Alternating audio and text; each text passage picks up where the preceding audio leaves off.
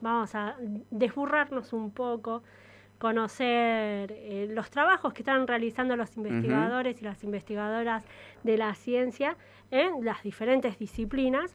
Y esta vez vamos a hablar sobre una que es curiosa y a mí como hasta que me trajo unos gratos recuerdos porque están relacionados para mí, ¿no? que siempre relaciono la ciencia con el cine, con una película que se llama Hormigas. ¿No? Ahí en la película vemos cómo es justamente la relación en una colonia de hormigas que eh, están de alguna manera con cierta como división laboral, una cuestión así. Pero estos días hubo una publicación en una revista científica realizada por la doctora Verónica Valentinuzzi. Ella es doctora en ciencias naturales y eh, está trabajando en el CRILAR, ¿no? Además, eh, la investigación que ella ha hecho la hizo con gente de la Universidad de San Paulo de Brasil, pero para saber más sobre esta investigación que tiene el ojo puesto en la división del trabajo de las hormigas, vamos a dialogar con ella. Doctora Verónica Valentinuzzi, muy buenas tardes, bienvenida a Radio Uldar. Gabriela la saluda y Jair Albarracín, ¿cómo le va? ¿Qué tal? Buenas noches, Gabriela, muchísimas gracias, por el interés. Gracias a usted. Y bueno, saber un poco más sobre esta investigación y esta publicación que se ha hecho, que tiene que ver con las hormigas y una especie de división de trabajo que tienen las colonias de las hormigas. Exacto. Exacto, estas son, eh, creo que es importante primero introducir qué tipo de hormigas son. Son hormigas cortadoras de hojas, eh, que en general existen unas 47 especies de dos géneros, y específicamente se trabajó con el género ATA. ¿Y cuál es la, la característica de estas hormigas? Es que cortan hojas de diversas especies, la llevan al centro de la colonia, de los nidos, y la usan como sustrato para cultivar hongos. Y es de esos hongos que las hormigas se alimentan. Ah. Eh, eso es una característica muy importante de esta de este género. ATA está, eh, nosotros trabajamos en este trabajo con el género ATA, específicamente ATA sextens, y aquí en el CRILAR hay gente que trabaja con otro género del mismo estilo de hormigas, cortadoras de hojas, que es Acromyrmex. Bien. ¿Y estas eh, hormigas para nosotros, el común de los mortales, serían las hormigas negras que siempre vemos por ahí en el jardín que llevan eh, en sus espaldas grandes hojas y miguitas también y pétalos de flores? ¿Serían esas o hay otro tipo de hormigas? Eh, no, no, este, estas solo cortan hojas. Hay, hay una variedad enorme de especies de hormigas este, y estas son específicas que son las que producen hongos, diferentes de otras hormigas que van y se comen a la planta directamente. Ah, eh, aquí en La Rioja, aquí en, esta zona, hay solo dos tipos eh, de este tipo de hormiga cortadora que son Acromyrmex eh, con llama Striatus y este, no me sale el nombre ahora, son dos especies nada más. Así que las que tienen el jardín quizás sean otras. Y estas hormigas forman unas colonias que pueden ser enormes, enormes, abarcando 30 a 600 metros cuadrados según la edad, teniendo hasta 8 millones de hormigas. Varía, hay de todo. Obviamente están las chicas, pero en la medida que se mantienen y no son destruidas, van creciendo, creciendo en cuanto al número de hormigas y, extensión que cubren. Em, una cosita que quería decir que me parece importante porque es muy común que la gente diga, ah, son plagas, son un, son un problema. Y sí, son plagas en, las, en determinadas zonas, en zonas de cultivos, pero en ámbitos eh, naturales, en ecosistemas naturales, tienen un papel muy importante en el ecosistema. Tienen un papel de fertilizar, de, facilitar el aprovechamiento del agua de, las escasas lluvias, eh, tienen eh, un papel en la dispersión de ciertas especies vegetales, o sea, es importante verle el lado bueno aparte de que pueden ser una plaga en determinadas zonas. Entonces la gracia de, estudiarlos, de entender todos los detalles que se refieren a comportamiento, fisiología, organización social, está justamente en conociéndolas, las podemos controlar en zonas de cultivos y al mismo tiempo conservarlas en las zonas naturales, ¿no? ¿Y cómo sería eso de controlarlas y conservarlas? ¿Cómo podríamos llegar a, controlar las hormigas que muchas veces, y sobre todo para la época así media lluviosa, que uno dice cuando salen las hormigas seguro que viene el agua eh, y se llena de hormigas el jardín de la casa? Y por el otro lado, como decía usted, también los cultivos por ahí puede llegar a perjudicarlos. ¿Cómo, cómo puede uno hacer para, para ese control? Bueno, no, no, eh, no es mi área de investigación, no, es más, les, aclaro que no trabajo el tema de hormigas, estamos entrando ahora, mi, mi laboratorio es de cronobiología, de estudio de ritmos biológicos, trabajamos básicamente con roedores subterráneos. Estamos entrando ahora en el área de hormigas ah. por justamente la organización temporal que tienen, que es espectacular. Eh, de todas formas, eh, no sé específicamente de algunas especies, pero, repito, conociendo cualquier especie y su organización ayuda eh, en lo que se refiere, por ejemplo, al control biológico o sabiendo el ritmo de la colonia como tal, permite eh, saber cuál es el momento más vulnerable para, por ejemplo, aplicar eh, algún insecticida que las controle, de tal forma que la cantidad de insecticida que se aplique sea menor y sea menos perjudicial para el medio ambiente, por ejemplo. Otro conocimiento muy popular es el tema de obtener la, eh, de sacar de porque estas hormigas son muy bien organizadas y sacan los desechos, tienen sus basurales, porque mantienen muy limpias las colonias, y si uno toma esos desechos y los pone, por ejemplo, alrededor de una huerta que quiere hacer, eh, evita que otros hormigueros, que las hormigas de otras colonias entren en la huerta porque identifican como que no es zona de ellas. Por ejemplo, o sea, es un ejemplo de cómo conociendo el comportamiento y la estructura social de estos temporal de estas especies puede ayudar a controlar eh, su, su, papel como plaga que tantos se preocupan, ¿no? Sí. Y hablando de la organización social, profe, ¿cómo es que se organizan socialmente estas hormigas eh, trabajadoras? Bueno, es, tiene una organización extremadamente compleja y es el, el pico de la sociabilidad. Son se denomina eusocial. Nosotros, por ejemplo, como humanos somos organismos sociales. Las hormigas, algunas avispas, las abejas, algunos otros mamíferos, por ejemplo, unos roedores subterráneos de África, son de organización eusocial, que es el máximo de sociabilidad que pueda haber, en el cual todo el conjunto eh, está dedicado a cuidar a la cría, a mantener a la colonia, donde hay una división de trabajo, o sea, hay diferentes castas que se ocupan unas en cuidar a las crías, otras en cuidar a la reina, otras en cuidar el nido, que son los soldados, y tenés otra casta que son las forrajeras o también llamadas obreras, que son las que salen del nido a forrajear, a obtener el alimento y justamente en esta casta es eh, la que se usa mucho para los estudios y este trabajo publicado estudió a estas a esta casta específica que son las forrajeras.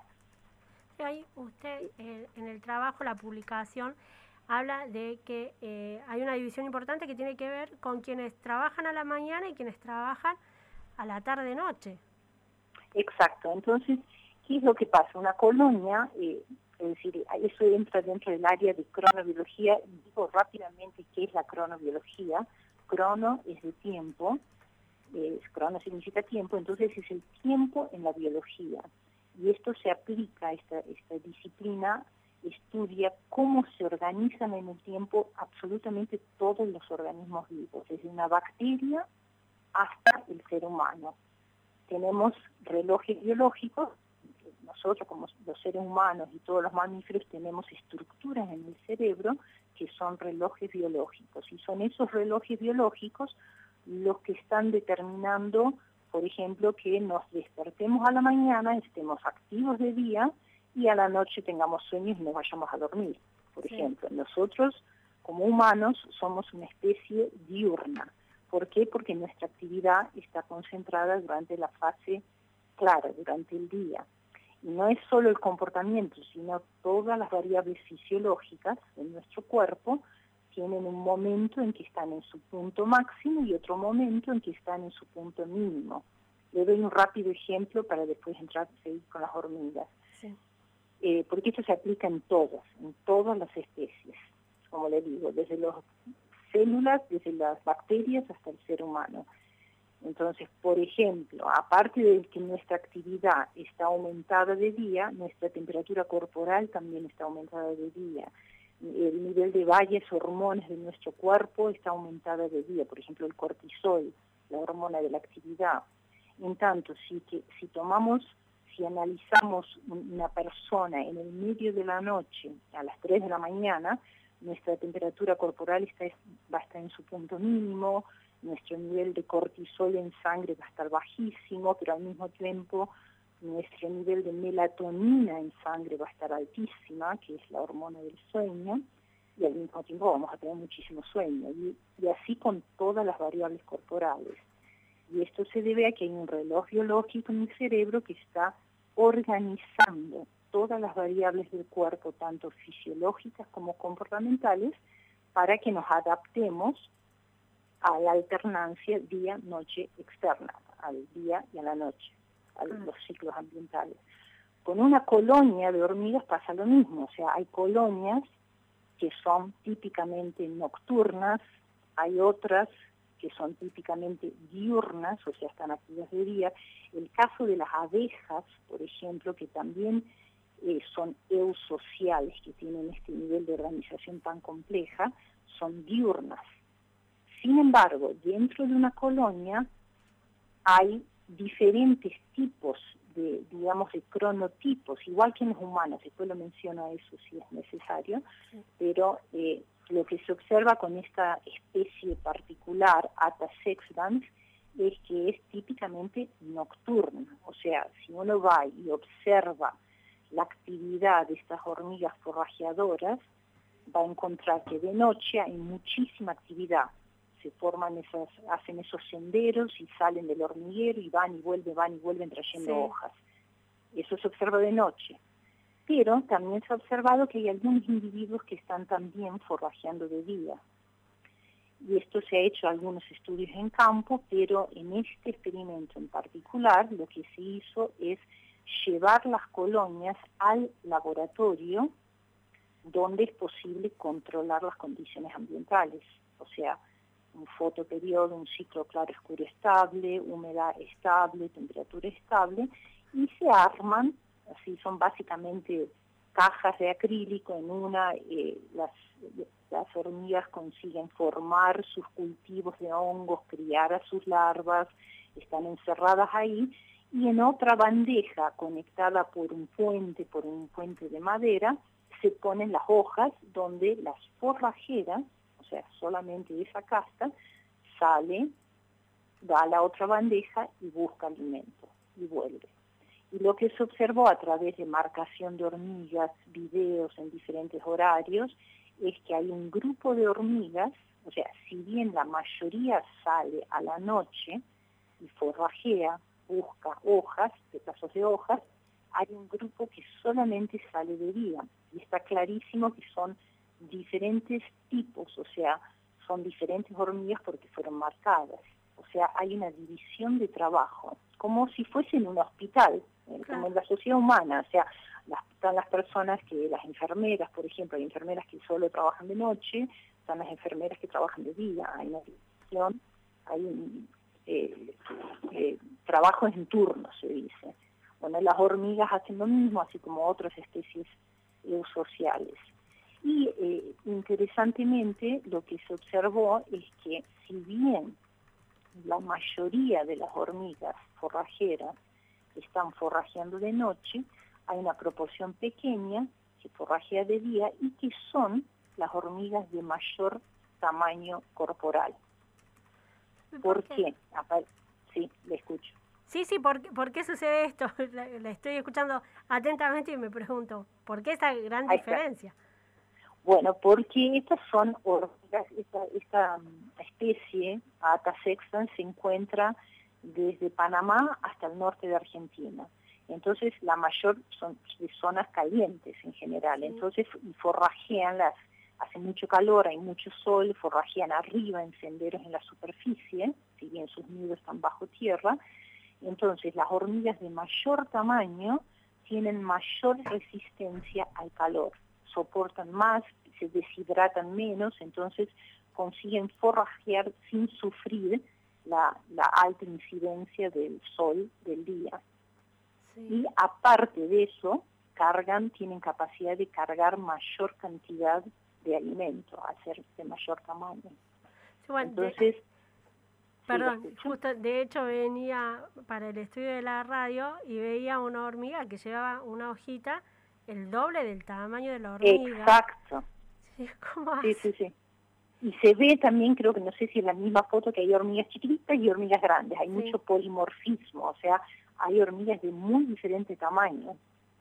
Entonces sí, las, las hormigas más grandes generalmente cargan más cantidad, aparte que aguantan perfectamente las altas temperaturas del día, en tanto que las hormigas de menor tamaño cargan menos, se deshidratarían mucho más y podrían morir si salen de día, entonces salen en mayor cantidad, o sea, por eso son nocturnas las colonias, porque hay mucha más cantidad de hormigas forrajeando a la noche, pero son chiquitas, cargan menos, pero igual son eficientes porque es más cantidad. De día son menos cantidad, pero son más fortachonas, pueden cargar más cantidad. Conclusión, la distribución de las tareas, o sea, la colonia trabaja las 24 horas del día, pero con una división de trabajo. Un grupo trabaja de día, otro de noche como la sociedad humana. Sí, y doctora, ¿pudo ver que en esta división que hacen las hormigas del trabajo, realmente el funcionamiento en cuanto a la productividad, la eficacia que tiene esta división, hay una gran diferencia con por ahí otras colonias de hormigas u otras colonias de, animales. Eh, no entendí muy bien la pregunta. Si hay una diferencia con otras con, otras especies y otras organizaciones que, que, tienen las especies, organizaciones sociales en cuanto a, la efectividad de la división del trajo a que es más, más eficaz. Sin duda, sí, sí, sí. Eh, justamente la, la juntarse en grupos, o sea, la vida en sociedad favorece la supervivencia y una mayor descendencia. O sea, lo mismo que los seres humanos, una persona sola en una isla tendría menos probabilidad de sobrevivir que una persona en una sociedad, en un grupo de, de gente. Bueno, con las hormigas fue, fue una evolución que realmente favoreció la supervivencia de estas especies eusociales. Como un trabajo cooperativo. ¿Cómo? Como un trabajo cooperativo, ¿no? Eh, tal cual, sí, sí, sí, es una cooperación. Tanto que se habla de superorganismos, a veces se habla de la colonia como que es un solo organismo en el cual el beneficio de la colonia es mucho más fuerte que cualquier beneficio individual, ¿no? O sea, todos trabajan en beneficio de la colonia, es muy este, redituable para el grupo, no para el individuo. Sin embargo, en este caso en particular, este, ¿qué es lo que se ve? Que esta división de trabajos se da en diferentes eh, fenotipos, o sea, en eso que dijimos que eh, son, son de diferente tamaño y más resistentes a la temperatura, entonces les permite trabajar en el horario que es menos, menos nocivo para cada individuo y al mismo tiempo descansar en otro horario. O sea, es como que la colonia se aprovecha teniendo este trabajo durante las 24 horas, por lo tanto aprovechan todos los recursos del ambiente continuamente y al mismo tiempo los individuos pueden descansar y recuperarse y volver a trabajar nuevamente. O sea, es como que hay un balance entre el beneficio de la colonia y el beneficio individual de estas forrajeras. Qué increíble, doctora, qué increíble esto. Podría estar una hora más consultando porque es fascinante el mundo de las hormigas y es fascinante esto, ¿no? De, darnos cuenta que, que, no son unos insectos cualquiera, están bien organizados. muy bien organizados y bueno, está todo, hay, un montón de informaciones, son altamente compleja, complejas. Este, solo, este trabajo solo muestra un aspecto puramente comportamental, ¿no? Después está todo, hay toda una fase de estudios con, con las bases fisiológicas y genéticas, porque para esto hay relojes biológicos que están determinando que cada individuo tenga eh, una fase preferida de, de, actividad, que sea diurna o nocturna. Y repito, quería mencionar esto porque la cronobiología es algo que se aplica a todos y se aplica muchísimo en la salud humana y se aplica mucho en el trabajo en turnos en humanos. O sea, es decir, en, en la sociedad, en cualquier sociedad humana vamos a tener individuos, ustedes esos todos lo deben ver, tenemos algunos nos gusta levantarnos temprano y somos súper eficientes a la mañana. Somos el cronotipo, se llama cronotipo eh, matutino. Hay otros que les gusta y, rinden mucho más y trabajan a la noche, son los vespertinos. Y eh, eso está muy bien marcado y eso está determinado genéticamente. O sea, este, no es simplemente una elección que propia, es realmente determinado genéticamente que somos más o menos productivos a la mañana o a la noche según seamos matutinos o vespertinos y en la población mundial se ve eso. Claro. Eh, bueno, y eso se aplica también al tema de, se aplica muchísimo la cronobiología al tema de eh, los trabajos en turnos en fábricas, en hospitales, los beneficios que tienen los, los, los efectos nocivos que tienen en los trabajadores en turnos alternados, porque somos básicamente diurnos, ¿no? Bueno, hay mucho para hablar. Mucho para hablar, por eso ya la voy a comprometer para que en un par de semanas hablemos sobre este tema que está relacionado justamente a nosotros en los tiempos y tal vez como la pandemia nos cambió un poco toda esta cuestión de, nuestro ritmo Totalmente, sí, sí, tal cual. Doctora, le agradezco muchísimo. Lamento que este, el tiempo en la radio es así de tirano y nos hace acortar un poco más. No, no hay problema. Pero vamos a, volver a, consultarla porque es interesante y es fascinante y esta publicación pueden encontrarla en el enlace que está publicado en la fanpage del CRILAR, que es el Centro Regional de Investigaciones Científicas y Transferencia Tecnológica de La Rioja y donde la doctora es parte del equipo de investigación. Reiteramos. Buenísimo. Muchísimas gracias, doctora Verónica. Muchísimas gracias a vos, Gabriela, y a toda la audiencia. Muchísimas gracias. Un beso y muchísimas gracias nuevamente. Yo me voy contenta hoy con esto porque eh, es la relación también con esa famosa película que vi cuando era no tan chica, que se llama Hormigas y un poco eh, para entender todo lo que hablamos recién con la doctora lo pueden comprender viendo esa película. Es maravilloso. ah, no, a mí me fascinan las hormigas. Es tremendo. la coordinación, el trabajo en conjunto, el trabajo en equipo cosas que todavía que no conocíamos. Este, pero y es bueno que aprendamos de, las hormigas. Sí. Gracias, tía Gaby. Hasta la semana que viene. Nos vemos la próxima semana. Gracias por desburrarnos, tía Gaby. Muchas gracias por eso. ¿eh? Y no se olviden usar barbijo, alcohol en gel, ventilarse y mantener distancia.